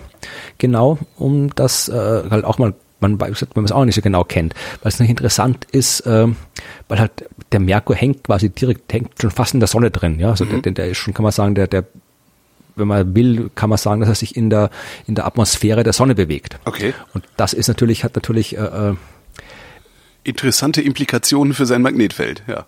Unter anderem, ja, weil du halt wirklich, du hast die Sonne schmeißt halt ständig Klump auf den Merkur drauf, ja, mit der Sonnenstrahlung, Sonnenwind, äh, diese ganzen äh, geladenen Teilchen und so weiter. Und das ist die Frage, was macht das mit der Oberfläche des, des, des, des Planeten, ja? Äh, also wie schaut es da aus? Also wie, wie verändert diese ganze, äh, diese Strahlung die Oberfläche? Wie verändert es das Magnetfeld, äh, mhm. äh, wenn du das hast? Vor allem Merkur ist ja auch so ein Ding, äh, da weiß man auch, der hat auch einen ganz extrem verrückten Aufbau, der Merkur, ja. Äh, Merkur besteht im Wesentlichen aus einem gigantischen Eisenkern. Mhm. Der Merkur hat einen Durchmesser von, das überlegen, fast 5000 müssen es sein, also 4900 oder sowas. Ja, also bisschen größer als der Mond, aber deutlich kleiner als die Erde. Ja. Trotzdem steckt im Merkur steckt ein äh, Kern mit äh, ungefähr bisschen 4000 Kilometer Kerndurchmesser. Ja, also 70 Prozent der Masse Ist macht äh, dieser Eisenkern aus. Krass. Da kann, also man, bestimmt, das kann man doch bestimmt irgendwie ernten. Da kann man doch Profit draus schlagen, Geld verdienen mit Wissenschaft. Äh, kann man, kostet halt Geld. Kostet Geld. Kannst, kannst das, ja, gibt jede Menge also, Science-Fiction-Literatur. Das heißt, wir einen Fonds auflegen, um Geld zu sammeln, um den Merkur zu ernten. Das Problem ist halt, dass du halt irgendwie, dass du halt äh, äh, gerne mal rausfinden würdest, warum hat das, bei unserer Erde, die ist halt vernünftig aufgebaut. Also du hast irgendwie eine Kruste, du hast den dicken Mantel, unter dem dicken Erdmantel ist halt ein vergleichsweise kleiner Metallkern, also mhm. Klein, ist auch so groß wie der Mond, der Metallkern, aber halt außenrum ist halt noch jede Menge anderes Zeugs. Und beim Merkur hast du halt ein bisschen einen fetten Metallkern, dann einen dünnen Mantel, eine dünne Kruste und das war's. Ja, also wieso so, so, das kann eigentlich nicht sein, dass so ein Planet so entsteht. Ja, das, da, das muss irgendwas passiert sein. Also man geht zum Beispiel davon aus, dass entweder die Sonne hat entweder hat die Sonne, ja, der muss irgendwie Mantel oder groß, irgendwas muss der verloren haben. Also entweder die, die, die Sonne, entweder das war hier der Einfluss der Sonne, die da irgendwas weggesandt, strahlert hat oder sonst irgendwas oder bei der Entstehung dafür gesorgt hat, dass nicht überhaupt, oder was auch eine populäre These ist, dass es äh, ein, eine Kollision gab, ja, also dass wirklich äh, irgendwie Merkur quasi äh, kollidiert ist, so wie die Erde damals mit dem Ding, wo der Mond entstanden ist mhm. und dass halt dann äh, im Wesentlichen der Kern übrig geblieben ist und dann auf den Kern äh, bisschen so, so Kollisionstrümmer draufgeregnet sind, mhm. die halt dann den Rest gebildet haben. Aber das weiß man alles nicht, ja. Und deswegen ist eines der vielen, vielen Dinge, die wir nicht wissen, über Merkur, die aber wir gerne rausfinden wollen. Um, um sowas rauszufinden, müssen wir wahrscheinlich auch drauf landen, oder? Ja, eh, aber damit du mal landen kannst, musst du erstmal hier das Ding mal vernünftig kartografieren ja. und dir angucken. Kannst diese diese Mission und dann, äh, wird die dann hinterher drauf, drauf ab, abgesch, äh, abgeworfen, also die, wird die abstürzen lassen? Ist eine gute Frage, weiß ich nicht. Also es Abstürzen vermutlich, also hat man auch beim Messenger gemacht, aber ich weiß nicht, ob der dann was misst beim Absturz. Okay. Ja, also Messenger ist halt einfach wieder fertig und dann ist er Bomben drauf. Aber äh, Schalt ab, klatsch. Also man, man, hat man hat schon ein paar Daten gemessen ja, noch, ja. also sowas nicht. Aber äh, das äh, weiß ich jetzt ehrlich gesagt nicht, wie es dann zu Ende äh, ausgeht, was man dann macht. Aber ich meine, früher oder später wird man landen wollen, auch um vor allem. Es gibt immer noch interessanterweise gibt's ja auf auf auf Merkur gibt's ja immer noch die Möglichkeit, dass du auf Merkur äh, Wasser finden kannst, ja, obwohl mhm. du da und da so nah an der Sonne dran klebt, dass du da wirklich äh, Temperaturen, Höchsttemperaturen von 500 Grad hast. Ja, also 430, glaube ich, ist der Höchstwert. 170 oder sowas ist der, der Durchschnittswert auf Merkur von den Temperaturen. Aber äh, es gibt halt irgendwie auch dadurch, dass er halt äh, keine Atmosphäre hat, wird es halt auch wahnsinnig kalt, mhm. wirklich bis zu minus 170 Grad. Und es kann halt sein, es gibt halt auch in den größeren Kratern gibt's halt auch äh, äh, es ist halt ständig äh, dunkel, ständig kühl und da kann, man hat auch schon Spuren gefunden, dass du da tatsächlich irgendwie Eis hast in den Kratern auf dem Wassereis. ja, wo es halt irgendwie Temperaturen, Durchschnittstemperatur 180 Grad hat. Ja, also da, da gibt es jede Menge, was man sich da gerne irgendwie, was man da gerne äh, äh erforschen will und äh, was man halt irgendwie schwer macht, weil halt einerseits Merkur halt in den Augen der Öffentlichkeit so unsexy Klingt ist. Ja, irgendwie so ein bisschen so wie Picknick am Wegesrand. Ne? Ja, es hat 180 Grad, aber da ist Eis. Ähm, mhm. Ja, also das, halt, das, Problem ist halt, Merkur ist halt in den Augen der Öffentlichkeit so unsexy, also mehr Mars, da haben wir Leben am Mars und irgendwie Elon Musk fliegt zum Mars. Da haben sie auch gerade wieder was gefunden, ne? komplexe bla. Äh, ja, ja, eh, aber man, es ist halt, im Prinzip ist halt, Merkur ist halt genauso, ist, ist der einzige andere Planet mit einer Oberfläche, wo wir uns theoretisch hinstellen können. Ja, also hm. zur Venus können wir, wird es halt schwierig mit dieser extrem fetten Atmosphäre, äh, die die Venus hat und die anderen Jupiter, Saturn sowieso nicht. Wenn wir jetzt die Monde weglassen, ist Merkur der einzige andere Planet, wo wir theoretisch hinfliegen können und mal ein bisschen rumlaufen. Ja, also auch nicht so einfach wie auf dem Mars, aber Merkur ist extrem interessant. Aber wenn du dir sie anguckst, äh, äh, ich habe das irgendwie in dem einen Artikel im Standard gelesen, in dem Forum, alle nur rumgemeckert, ja, hier die, die ESA, die ist, macht so einen langweiligen Scheiß, während wie der coole Elon Musk fliegt zum Mars mhm. und das wird cooler und die, die geben wieder so einen Scheiß für Merkur-Forschung. Also Merkur hat irgendwie so eine schlechte, schlechte Presse. Und äh, es gab halt, es gab halt nie irgendwelche Ray Bradbury-Verfilmungen, die Merkur-Chroniken oder sowas. Ne? Nicht, ja, ja, eh. Es gibt schon ein paar interessante. Es gibt, manche Science-Fiction-Bücher spielt Merkur schon eine Rolle. Ich glaube von äh, äh, Baxter äh, in diesem Alpha Centauri, wie heißt der? Ich muss auch gucken, das ist wirklich gutes Buch, das ich Leuten empfehlen will. Wie heißt denn das? Proxima. Proxima von Stephen Baxter, glaube ich, heißt das Ding. Mhm. Das hat noch eine Fortsetzung. Das kann ich nur empfehlen. Das ist, da spielt Merkur eine große Rolle. Genau, Proxima heißt der Roman von äh, Stephen Baxter und die Fortsetzung weiß ich gerade nicht, aber äh, die findet er dann sicherlich selber raus, wenn er das Buch gefunden hat und das kann ich nur empfehlen. Mhm. Glaube, Was passiert da? Also, irgendwas wird passieren. Irgendwas wird passieren. Das heißt, Ultima vermutlich, ne? Ultima, ich hoffe gerade, dass es das ist. Äh, wenn es das andere, könnt auch äh, Proxima und Ultima lesen. Das ist äh, Ist auch beides gut. Es ist eigentlich alles gut von, von Stephen Baxter, Stephen Baxter bis auf die, die Fortsetzung von äh, Krieg der Welten, die scheiße. Aber mhm. der Rest von Stephen Baxter ist nicht immer gut. Aber äh, es gibt schon Science-Fiction-Literatur, die halt äh, Proxima, der auch äh, Merkur vorkommt, aber halt. Zu, ach so, die fliegen zu Proxima Centauri. Hm, hm, hm, hm. Dann ist es doch was. Ja, aber ich glaube, sie können. Es ist auf jeden Fall irgendwie Merkur spielt eine Rolle da drin. Mhm. Und äh, als die Menschen auf dem Planeten Per Ardua Alien-Artefakte entdecken, äh, die es ihnen ermöglichen, mit Lichtgeschwindigkeit zu reisen. Das ja, wäre genau. jetzt Ultima. Ist das die Fortsetzung, die du meintest? Ja, das müsste die Ultima, die Fortsetzung sein. Oh, ja. Arche gibt's auch noch von ihm. Die letzte Arche. Mein Gott, der hat ja ganz viel geschrieben. Ich höre jetzt auf hier. Äh, ja, Baxter hat Unmengen Zeugs geschrieben und auch sehr, sehr gute, äh, das ist ja der großen, so die ganzen, die ganzen, äh, äh, er hat Bücher geschrieben, wirklich coole Bücher, also okay. über die, wo es wirklich bis ins fernste Universum geht, also Ende geht, wo dann irgendwie die Fotino-Vögel gegen die aus dunkler Materie bestehen, gegen irgendwelche anderen Superwesen, der Xili-Zyklus und so weiter. Äh, kann man alles lesen von Spex. Also das ist ein sehr, sehr guter Science-Fiction-Autor. Aber ich wollte eigentlich nur sagen, es gibt schon äh, Science-Fiction-Literatur, wo der Merkur eine Rolle spielt, aber mhm. natürlich, man hat halt den Nachteil, dass halt der, Mars war halt schon, gesagt, seit dem 19. Jahrhundert im Wesentlichen, ja, ja. war halt der immer so der, der, der, der populäre Planet, wo halt die Marsmenschen drauf wohnen. Genau. Der Merkur hat halt immer so das meinte ich mit Ray Bradbury. Das da, ja. Aber auch der Merkur ist interessant und es ist schön, dass dieses Ding äh, endlich mal wieder besucht wird von der Raumsonde und wir werden mit Baby Colombo, wenn sie dann tatsächlich startet im Oktober, noch viel Freude haben. Amerikanische Wissenschaftler haben festgestellt, warum kleine Tiere lauter sind als Menschen. Ähm, die wollten, ja, sind sie. Ähm, wenn man so Messungen macht, also manche Vögel sind halt wesentlich lauter als Menschen. So, ja. Ähm, Sagen selbst, selbst, Bakterien sind ziemlich ruhig normalerweise. Das stimmt, Bakterien sind ja auch keine Tiere, sind ja Bakterien. Ja. Oder sind Bakterien Tiere? Nee. Ja, Bärtierchen. So. Bär, Bärtierchen. So. Ähm, eigentlich wollten die wissen, ob Menschen sich das antrainieren können, also ob Menschen antra sich antrainieren können, lauter zu werden. Ähm, nee, können sie nicht, heißt die Antwort. Und das hat Warum, anatomische. Himmels Willen wollen wir lauter als Vögel sein. Ja, um mal gegen die anzustinken. Dieses miese Geschmeiß, das im Garten immer rum. Stehen wir um drei Uhr morgens auf, wenn die Vögel doch schlafen und schreien sie an. Ja, haben halt geguckt, äh, ne, so wie, wie viel wie viel Luft produziert die Lunge. Ähm, das meiste dieser Luft geht verloren im Körper, weil es von dem Gewebe absorbiert wird, an dem es vorbeiströmt. Ähm, der Rest, der da übrig bleibt, also was nicht absorbiert wird, was rausgeht, kann der Mensch zu einem Prozent in Lautstärke umsetzen. Manche Tiere zu 100 Prozent. Ja, ähm, und äh, davon, dafür verantwortlich sind mehrere Faktoren, nämlich zum einen, dass die Tiere ihren gesamten Körper als Resonanzwand einsetzen können. Vor allen Dingen, je kleiner die Knochen, Tiere sind. Bitte? Vögel haben auch irgendwie hohle Knochen, oder? Stimmt, kann sein, dass es sogar das noch mitspielt, ja. Äh, je kleiner die Viecher sind, äh, desto eher machen sie das, dass sie sich komplett aufplustern sozusagen ähm, und sich im Grunde dann physikalisch verhalten wie eine Lautsprecherbox. ich ganz, ganz geil. Und ähm, natürlich die, die Tonhöhe und die Öffnung des Mundes oder Schnabels sind auch dafür verantwortlich. Dann haben sie mal ausgerechnet, in was für einer Frequenz der Mensch brüllen müsste, um äh, die optimale Lautstärke zu erzeugen. Und das wären äh, 6800 Hertz. Was ein bisschen hoch ist, weil normal machen wir so um die 300 Hertz.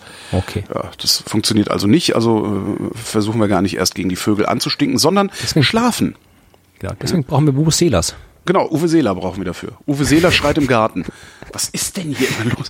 Ähm, schwedische Wissenschaftler haben festgestellt, äh, dass am Wochenende auszuschlafen den Schlafmangel unter der Woche, den du äh, möglicherweise hast, ausgleicht. Das habe ich gelesen, ja. Ja, sie haben äh, 44.000 Leute in Schweden über einen längeren Zeitraum, also über 13 Jahre beobachtet. Die und Schweden haben, geguckt, keinen Stress. Haben geguckt, wer stirbt denn eigentlich? Und dann haben sie die Schlafgewohnheiten äh, sich angeguckt, ähm, haben äh, Gewicht, Tabak, Alkohol, körperliche Aktivität rausgerechnet, ähm, so dass sie tatsächlich mehr oder weniger äh, den, den reinen Schlaf beobachten konnten, ähm, haben einen Referenzwert angenommen von sieben Stunden und haben festgestellt, wer unter 65 äh, immer nur fünf Stunden oder weniger geschlafen hat, ähm, hatte ein erhöhtes Sterberisiko. Aber nur dann, wenn sie am Wochenende nicht lange geschlafen haben. Also wenn du am Wochenende ausgeschlafen hast, dann Sterberisiko normal geblieben.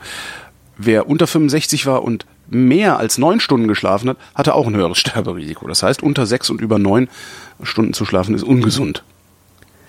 Ich habe gerade eine große Erkenntnis gehabt. Ja? Die Schweden wollen die Welt erobern. Weil weil nämlich, das war, eine, das war Schweden, die Schweden haben festgestellt, äh, wenn du am Wochenende ausschläfst, hast du keine Probleme. Wer nicht ausschlafen kann am Wochenende, der stirbt früher. Ja. ja. Jetzt sind die Schweden netten Leute, die, die kommen nicht mit ihrer Armee und, und bringen uns alle um. Die haben sich was anderes gesagt. Was machen wir alle, anstatt am Wochenende auszuschlafen? Wir denken, komm, wir gehen zu Ikea einkaufen, haben Stress. Ja, und dann bis wir, bis hocken wir bis spät abends rum und bauen den Scheiß zusammen und können nicht schlafen. Ja, also die Schweden haben Ikea erfunden, auf der Welt verteilt, damit der Rest der Welt nicht am Wochenende ausschlafen kann und damit sie dann irgendwann die einzigen sind, die frisch und ausgeschlafen und gesund sind und der Rest der Welt ist weg. Das ist der Plan. Wacht auf, Schiepel! Wacht auf! genau. Mein Gott, beim Wachbleiben hilft Kaffee. Amerikanische Wissenschaftler haben nämlich festgestellt, dass Kaffee konstruktiv macht. Ähm, konstruktiv? Haben, konstruktiv. Kaffee macht konstruktiv, ne, also in sozialen Situationen. Haben sich Probanden okay. geholt, haben denen natürlich gesagt, hier, ähm, es geht darum, den Geschmack von Kaffee zu bewerten. Ne, so, finde ich immer schön so, also so offensichtliche Sachen zu verblinden irgendwie.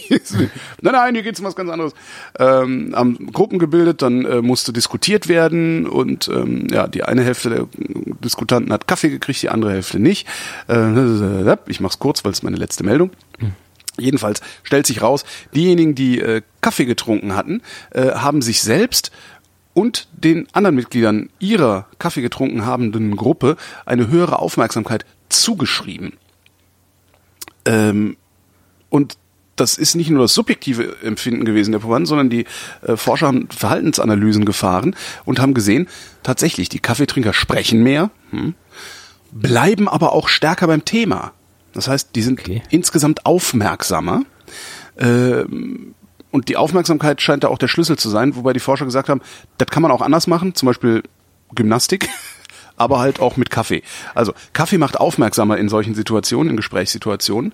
Ähm, und, und das fand ich ganz interessant, die Kaffeegruppenmitglieder waren hinterher, auch wenn sie sich vorher gefetzt haben, eher bereit, sich mit ihren Mitdiskutanten wieder hinzusetzen und mit denen weiter zu diskutieren, selbst wenn es gegensätzliche Meinungen waren.